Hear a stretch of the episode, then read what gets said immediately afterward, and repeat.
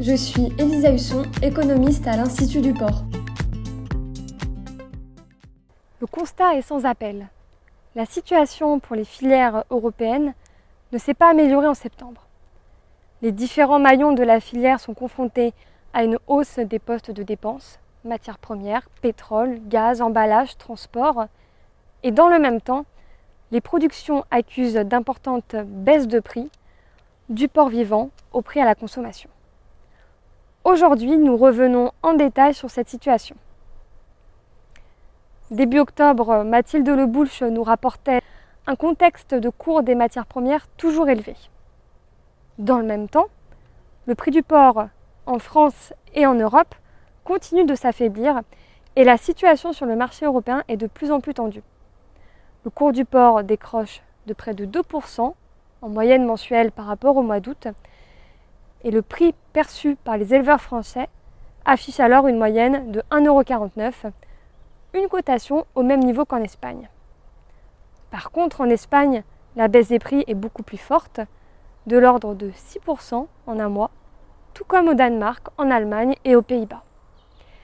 Désormais, 20 centimes séparent les prix français et allemand. Deux facteurs expliquent la baisse des cours en Europe.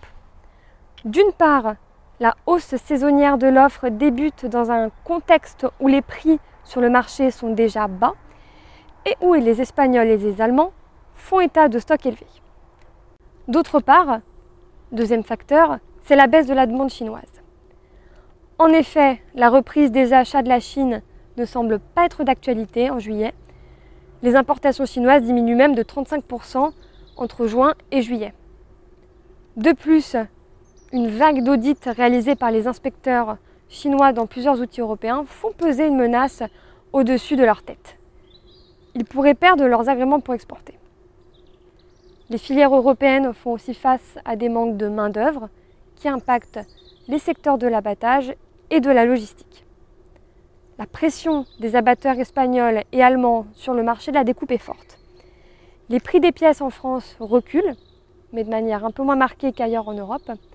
Et ce repli des prix des achats des découpes se répercute au niveau des produits sortis usine pour le porc frais et aussi pour les charcuteries. Vous pouvez donc retenir que le marché européen se trouve dans un contexte plutôt compliqué, où l'offre de porc est en hausse, tout comme le coût du stockage. Dans le même temps, la demande internationale est faible. Le marché du porc ne devrait donc pas connaître de remontée des prix dans les prochains mois. Merci pour votre écoute et à bientôt